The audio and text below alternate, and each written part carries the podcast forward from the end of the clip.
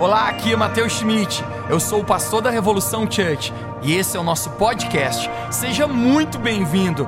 Eu espero que essa mensagem encoraje a sua vida e construa fé no seu coração. Aproveite a mensagem. Aumente a sua expectativa. Toque alguém, diga: Vamos aumentar nossa expectativa. Diga: Hoje é para nós.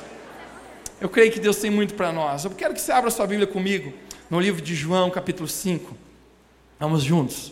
João capítulo 5, nós vamos ler do verso 1 até o 6. João capítulo 5, do verso 1 até o 6. Vamos nos conectar juntos, eu creio que Deus vai falar conosco poderosamente. Diz assim: Algum tempo depois, Jesus subiu à cidade de Jerusalém para a festa dos judeus. E em Jerusalém, perto da porta das ovelhas, havia um tanque que em aramaico chamava Betesda. Você pode repetir esse nome esquisito comigo? Um, dois, três, Betesda. Tendo cinco entradas em volta. Ali costumava ficar grande número de pessoas doentes e inválidas, cegos, mancos, paralíticos. Eles esperavam o movimento das águas. Agora conecte, verso 4.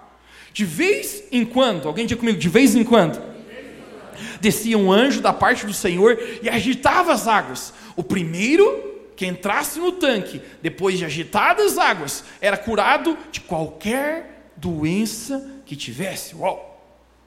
Um dos que estavam ali era paralítico, fazia 38 anos. Quando Jesus o viu deitado e soube da sua situação, naquele momento, já há tanto tempo, Jesus lhe perguntou: Você quer ficar são? Você quer ficar são. O tema da minha mensagem nessa noite é: quando a mudança começa. Você pode fechar seus olhos e orar mais uma vez comigo? Pai, eu quero orar que os próximos instantes a tua palavra possa falar poderosamente ao nosso coração. Eu oro que os nossos corações se abram agora. Deus, eu oro que todas as mentes que estão aqui, nesse lugar reunidos, possam agora se conectar apenas contigo nós deixamos a nossa vida lá atrás, nós deixamos os pensamentos agora lá fora e declaramos que apenas a tua palavra tem a nossa atenção nesse momento. Você pode dizer comigo, diga Jesus, a tua palavra tem a minha atenção nesse momento. Em nome de Jesus. Diga amém onde você está. Eu recordo quando adolescente, eu tive a oportunidade ou desoportunidade de dividir o meu quarto com o meu irmão. É, é ruim, é ruim. Quando você está ali, quer ver se aquela pessoa que está dormindo no mesmo quarto que você ronca. É quase catastrófico. Um dia que você está com sono, você está com vontade de dormir, existe uma sinfonia, uma orquestra tocando ao seu lado. É esquisito. E eu recordo que dividíamos o quarto e dois meninos na mesma idade e, literalmente, o nosso quarto era um caos. A bagunça era um caos lá dentro. Eu recordo minha mãe tentando ensinar bons hábitos para nós. Quando adolescente, ela chamou meninos. Existe uma responsabilidade que eu vou colocar na mão de vocês. É o quarto de vocês. Mantenham ele arrumado. Quantas mães nós temos aqui hoje? Você sabe o que eu estou falando? Você está tentando apenas trazer bons hábitos para seus filhos? A mãe dizia: o quarto de vocês é responsabilidade. Você sabe o que acontecia? Eram camisetas, meias, roupas, cuecas com freadas de caminhões, espalhadas em todo o quarto, e, e quanto mais a mãe dizia, vocês precisam arrumar o quarto, parece que sempre estava uma bagunça. Um dia a mãe aproximou e falou: Mateus, não tem mais como vocês ficarem nessa bagunça. E eu tive a audácia de falar uma frase para ela. Eu falei, mãe, eu gosto do meu quarto nessa pegada. Eu gosto do meu quarto nessa bagunça, mãe, desse jeito. Mas o único problema, sabe qual era? Que às vezes eu precisava achar uma coisa urgente e no meio da bagunça você não acha então, quando eu não conseguia achar, a primeira coisa que eu fazia era gritar: Mãe, me ajuda a achar rápido! Corações de mãe, gente. As mães provavelmente estão no céu já, porque a mãe ia lá E ela ajudava a tentar achar, porém, enquanto ela estava tentando me ajudar, começava um sermão. Ela começava a dizer: Mateus, então, se você quer conseguir encontrar as coisas no seu quarto, você precisa mudar, você precisa começar a organizá-lo, você precisa arrumá-lo. E eu dizia: Mãe, mas eu não gosto de arrumar o quarto. Ela falou: Então se você quer achar coisas, você precisa, querendo ou não querendo, arrumar o seu quarto. Deixe-me começar perguntando algo para ti aqui nessa noite. Será que muitas vezes é possível a gente desejar a mudança sem querer mudar? Coloque isso no seu bolso. Logo, logo, nós vamos usar isso. Mas em João capítulo 5, Hoje nós acabamos de ler, Jesus está passando por Jerusalém, Jesus vai até um festival, até um lugar, e quando Jesus chega àquela cidade, Jesus ele vai passar por um tanque chamado Betesda. Alguém diga comigo, tanque Betesda, um, dois, três. Esse tanque ficava situado perto da entrada das ovelhas, e quando Jesus chega lá, ele encontra muitas pessoas com muitas necessidades. Existiam pessoas que a Bíblia fala que estavam mancos, paralíticos, cegos, enfermos, viciados, depressivos, ansiosos. Eu vou parar a lista, senão eu vou te atingir já já. Existiam vários tipos de pessoas com muitas necessidades, muitas esperando com que a água se movesse. Porque eu quero mostrar para você o que, que acontecia. Eu, gosto, eu queria pedir, por favor, me dê o verso 4. Conecte-se com isso Olha o que acontecia. De vez em quando, alguém diga comigo bem alto, de vez em quando, conecte descia um anjo do Senhor e agitava as águas. Agora olha só, o primeiro que entrasse no tanque, depois de agitadas as águas, era curado de qualquer doença que tivesse. Uau! Isso é uma loucura até é algo sobrenatural. Você imagina um anjo descendo da parte do Senhor e agitando as águas daquele tanque? E o primeiro enfermo que entra ali é curado, seja de qualquer enfermidade. Centenas de pessoas estão ali, aguardando que a sua vida mude. Todas estão esperando uma mudança chegar. Mas é interessante, que no verso 5 nos narra a respeito de um homem. A Bíblia não fala para nós o seu nome, porque ele já era conhecido pela sua debilidade. A Bíblia chama de um homem paralítico. Alguém diga comigo, um homem paralítico, um, dois, três. Esse homem paralítico está ali naquele tanque já há muito tempo. E a Bíblia fala que há 38 anos. 38 38 anos, não são 38 dias, não são 38 meses, são 38 anos. Ele está ali, enfermo, esperando por uma mudança. Você não fica imaginando? Talvez quantas vezes esse homem já tentou ser curado e não conseguiu? 38 anos é ano pra caramba. Nós não somos capazes de saber de quanto em quanto tempo o anjo descia. A Bíblia fala de vez em quando. Obviamente, a Bíblia não está usando a expressão raramente. Se a Bíblia usasse a expressão raramente, talvez fosse de anos em anos.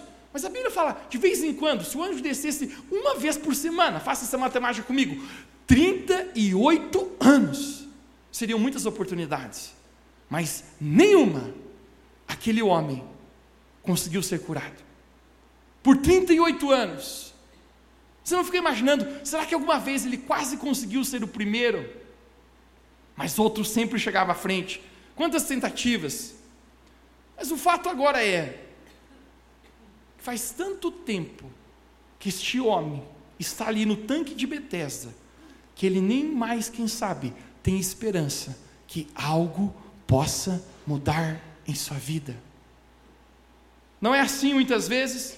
Deixa eu te perguntar: você já sentiu tendo que brigar para não perder a esperança na sua vida em relação a algo? Como se você tentasse, tentasse 38 anos Normalmente nós lidamos com a falta de esperança. Quando a gente crê, crê, crê e não vê nada acontecer. A Bíblia nos fala no livro de Provérbios, capítulo 12, que a esperança que é adiada um dia faz adoecer o coração. Quando Jesus viu, no verso 6, me dê o verso 6 aqui, por favor. Quando Jesus viu deitado aquele homem e conheceu o seu estado de, durante todo aquele tempo, Jesus foi até em direção a ele. Jesus olha ele lá e Jesus não o julga. Jesus não diz, ah, ali é apenas o Luizão, o Luizão não tem jeito mesmo.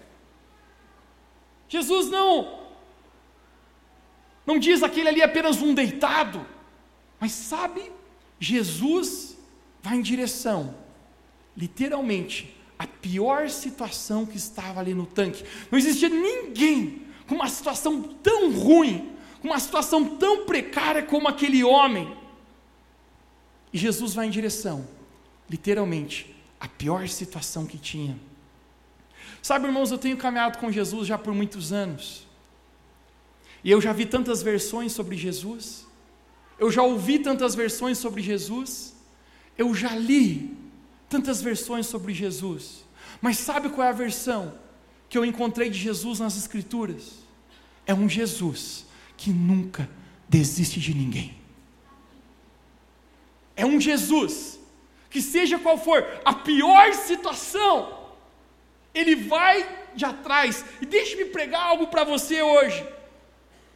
Não importa se você está na sua pior situação, na sua pior circunstância, Jesus não tem medo das suas piores circunstâncias. Jesus não tem medo dos lugares mais escuros da sua vida. Jesus não tem medo das suas frustrações, dos seus pecados. Jesus não tem medo. Talvez você possa até pensar, tem coisas que jamais possam mudar. Jesus tem o poder de mudar todas as coisas.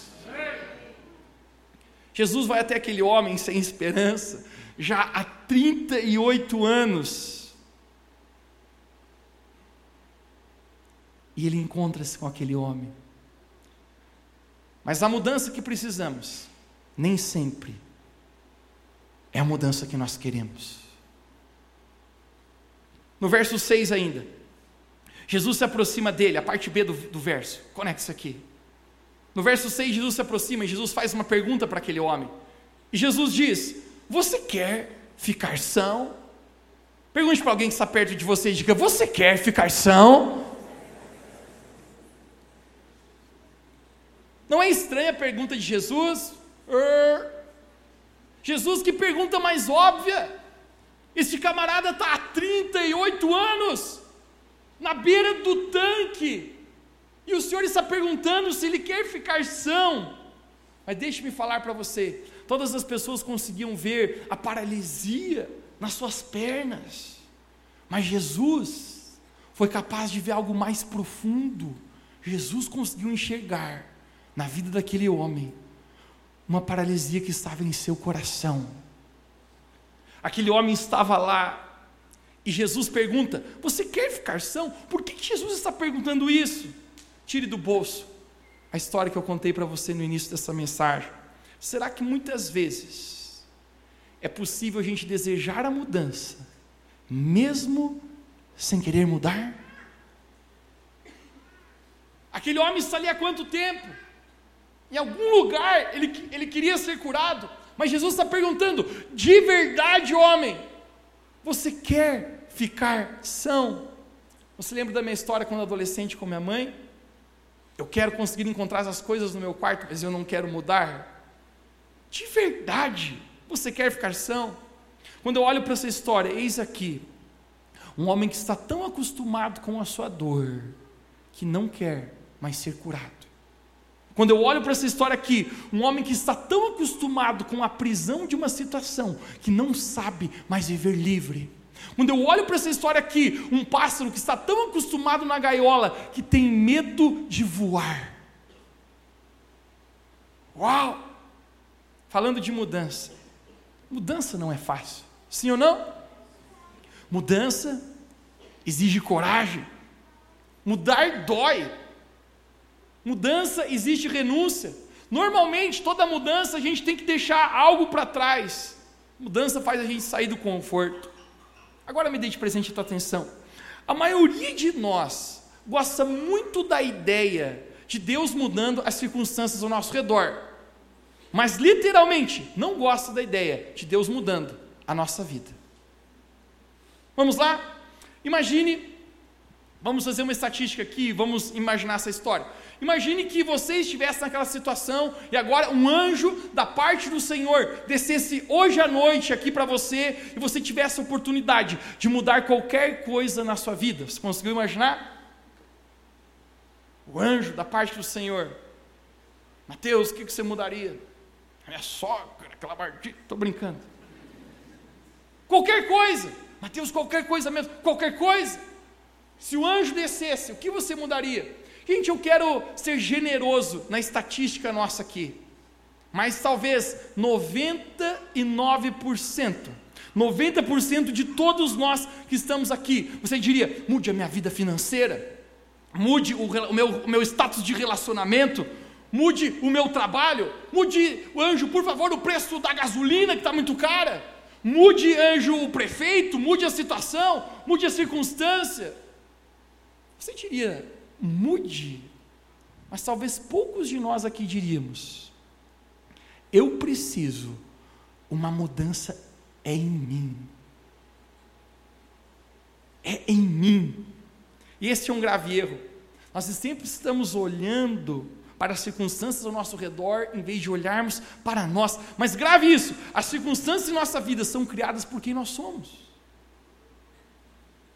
Esse homem está naquela circunstância e Jesus vai diretamente ao homem e pergunta: Você quer ficar são?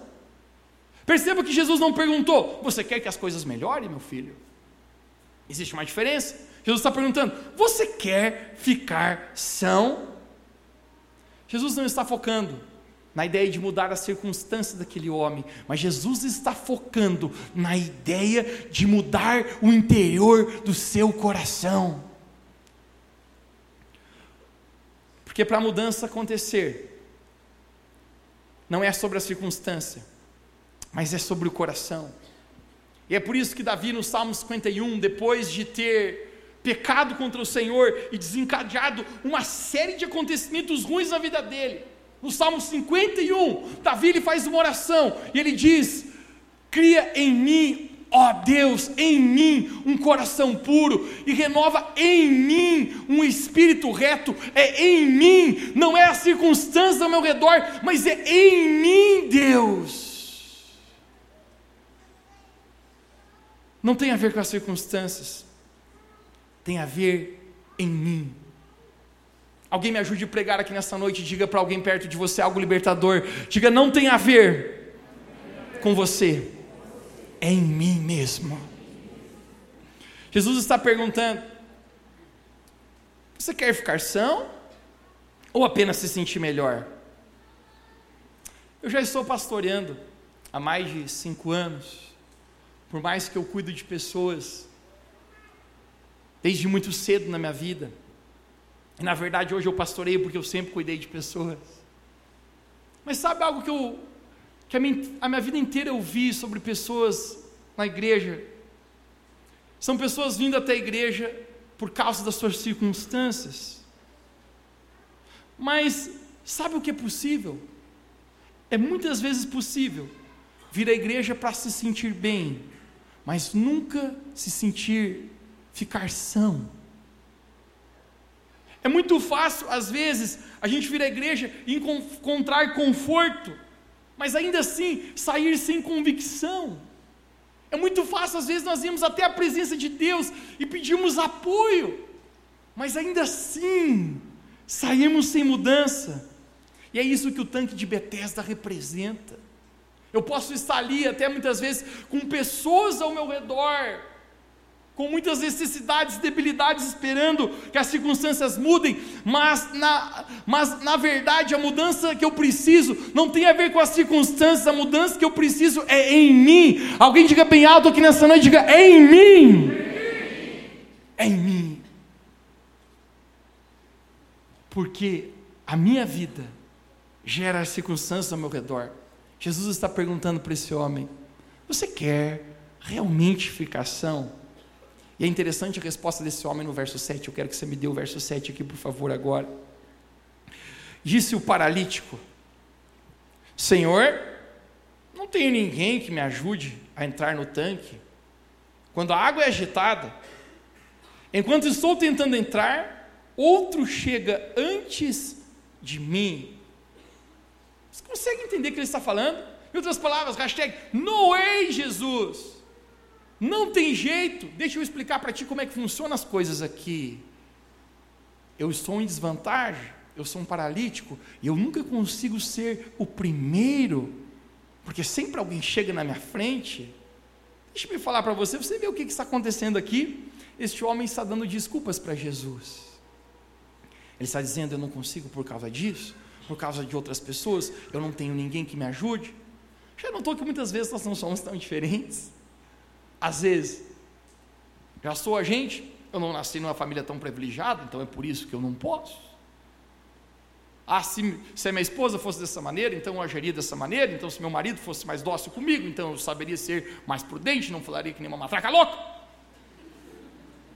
Às vezes nós damos desculpa para todas as coisas. Outro chega sempre à minha frente, eu não sei o bastante, é por causa disso, é por causa daquilo. E aqui estão minhas desculpas, Jesus. Se você for um pouquinho razoável comigo, você vai me dar razão. O tema dessa mensagem hoje é onde a mudança começa. Você sabe onde a mudança começa? A mudança começa onde terminam as nossas desculpas. Jesus está ali, e esse homem está dando desculpas para Jesus. Aquele, tinha, aquele homem tinha uma ideia.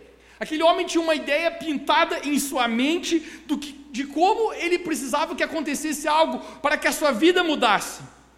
Mas na visão da mente de Cristo, era diferente o que precisava acontecer. Na mente de Jesus, não era a mesma coisa que estava programada na mente daquele homem. E agora isso é muito importante, porque é necessário trocar de mentalidade. Alguém diga comigo bem alto nessa noite: é necessário trocar de mentalidade.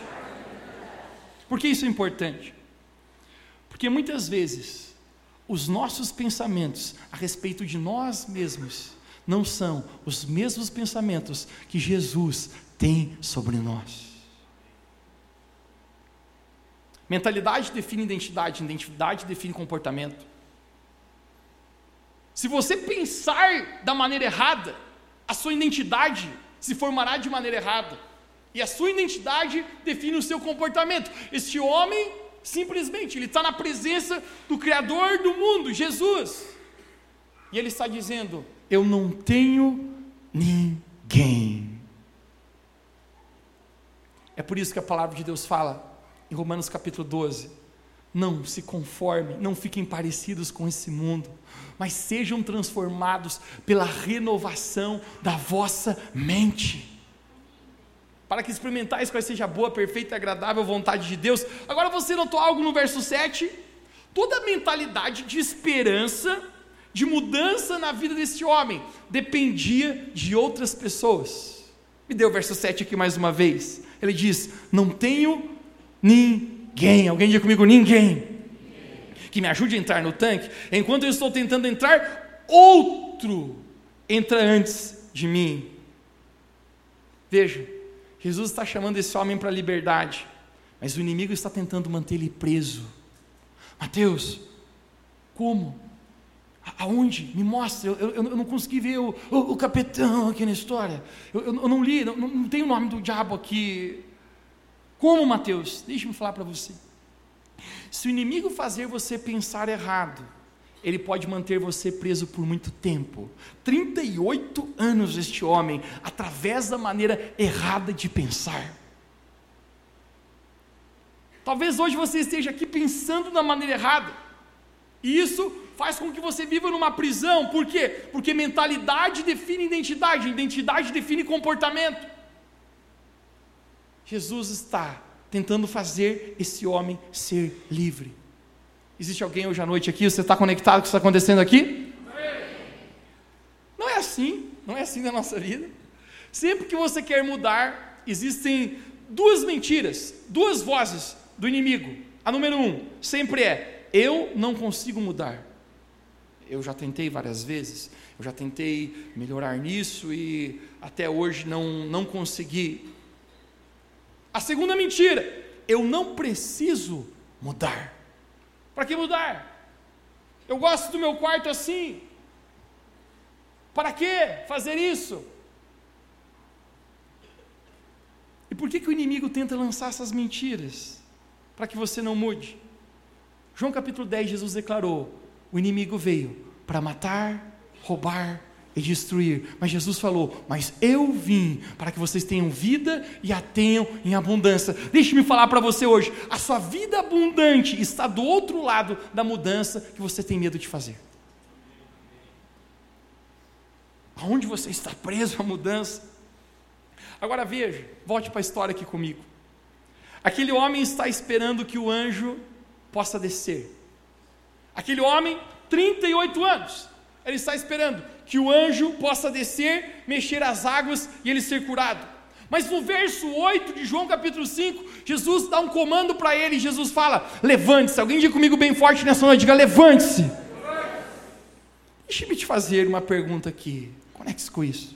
Seria possível que enquanto você está esperando Deus descer, Deus está esperando que você possa se levantar. Ele está esperando o anjo descer, mas Jesus está dizendo para você, para ele, levante-se, porque a mudança não começa quando as situações mudam, a mudança começa quando a gente se levanta. Troque a sua mentalidade, não é o anjo que tem que descer, é a gente que precisa se levantar. Revolução Church, deixe-me incendiar você aqui nessa noite. Existe alguém animado para esses sete dias? Você possa se levantar e buscar a Deus com todo o seu coração. Essa semana, você orar e jejuar e buscar com toda a sua vida. A gente precisa se levantar no nosso espírito, em nosso coração. Pode entrar um barulho santo aí, meu filho.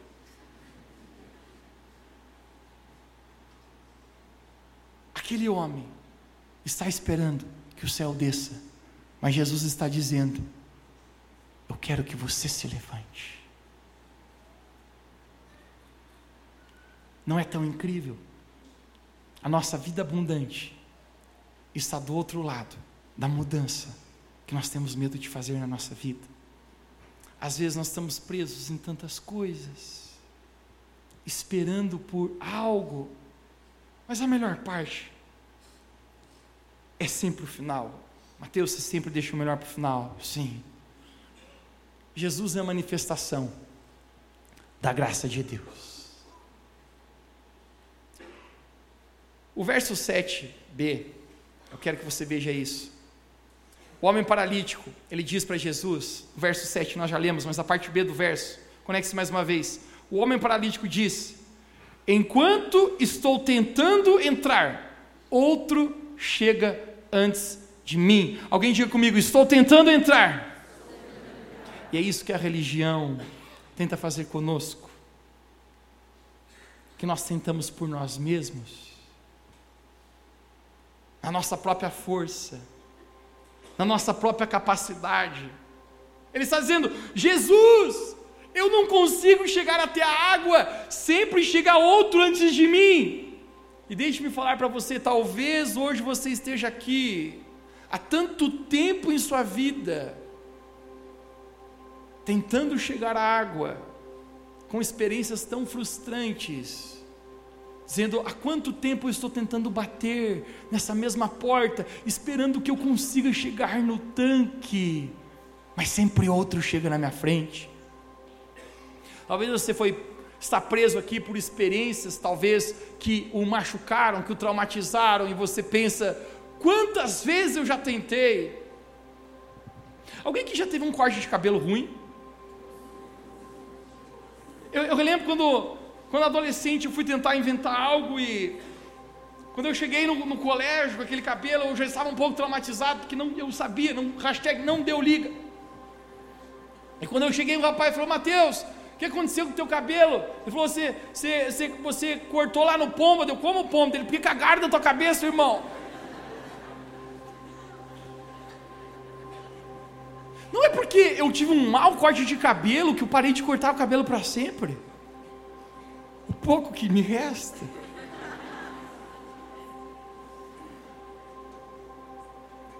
Tem pessoas aqui que talvez você esteja por muito tempo no mesmo lugar e talvez você não tem mais coragem de fazer a mudança, você não tem mais coragem de tentar avançar. Aquele homem está perante Jesus, mas deixa eu falar para você: sempre na nossa vida, a graça de Deus é maior. Deixa me falar mais uma vez: a graça de Deus é maior que as nossas circunstâncias. Sabe uma boa definição de graça para mim?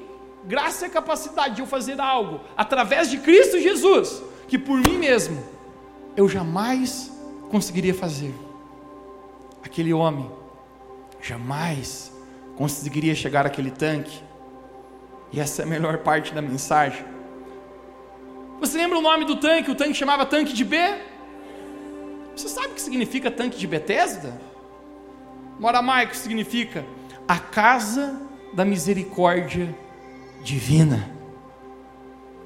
Mas aquele homem está lá tentando com suas próprias forças, ele não consegue. Você já tentou com as suas próprias forças? Existiam cinco portas, cinco portas que davam entrada àquele tanque. Cinco também é o número da graça. Mas eu não sei se notou, nós acabamos de ler um texto em João capítulo 5, Cinco é o número da graça. No verso 38, este homem, fazem 38 anos, tentando mudar, tentando vencer por si só, e ele não consegue. Também no verso 5, 38 anos. Deixe-me falar para você. Quando nós mesmos não conseguimos, não é nós mas é a graça de Jesus através da nossa vida. A graça do Senhor Jesus. Jesus, eu não consigo chegar até a água, ele está gritando. Outro sempre chega antes de mim. João capítulo 4, você lembra? Apenas um capítulo antes do que está acontecendo aqui. Jesus ele está no deserto, ele vai ter um poço, ele encontra uma mulher de Samaria, conhecida como mulher samaritana. E Jesus começa a conversar com ela e ela fala: Como sendo tu judeu, pede água para mim que sou samaritana. Judeus e samaritanos não se conversam, Jesus. E Jesus fala: Se você soubesse quem está te pedindo água, você que pediria água, e eu te daria uma água que você jamais tornaria a ter sede. Água, é isso, Jesus.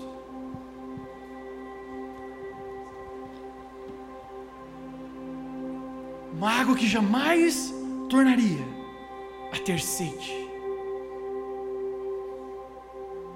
Jesus, eu quero desta água.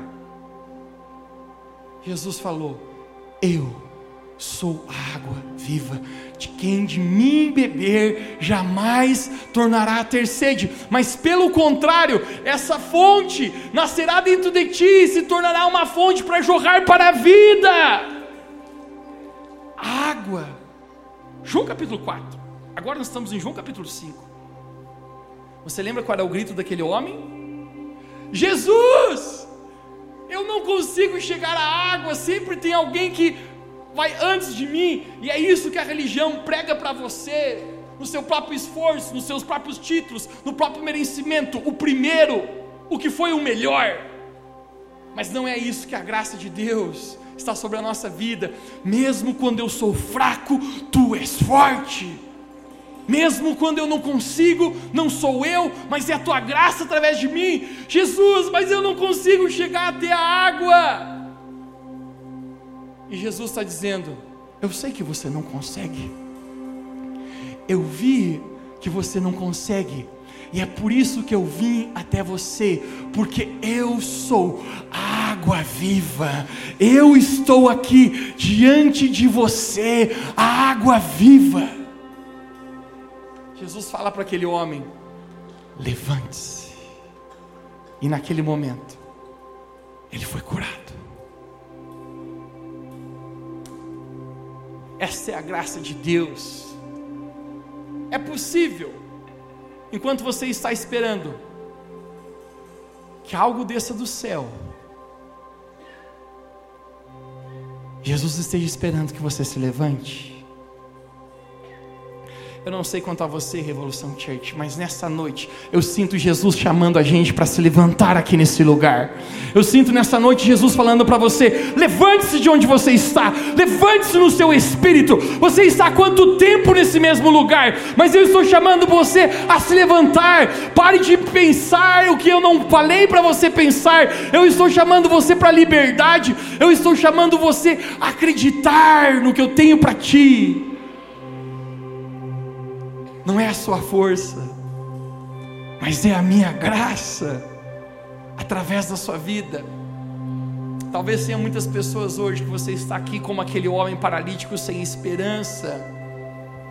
Mas deixe-me falar para você, você não conseguiu chegar até a água, mas Jesus, a água viva, veio até você. É isso que Deus fez. Não é lindo? Enviou seu único filho ao mundo. A graça tem um nome, a graça se chama Jesus.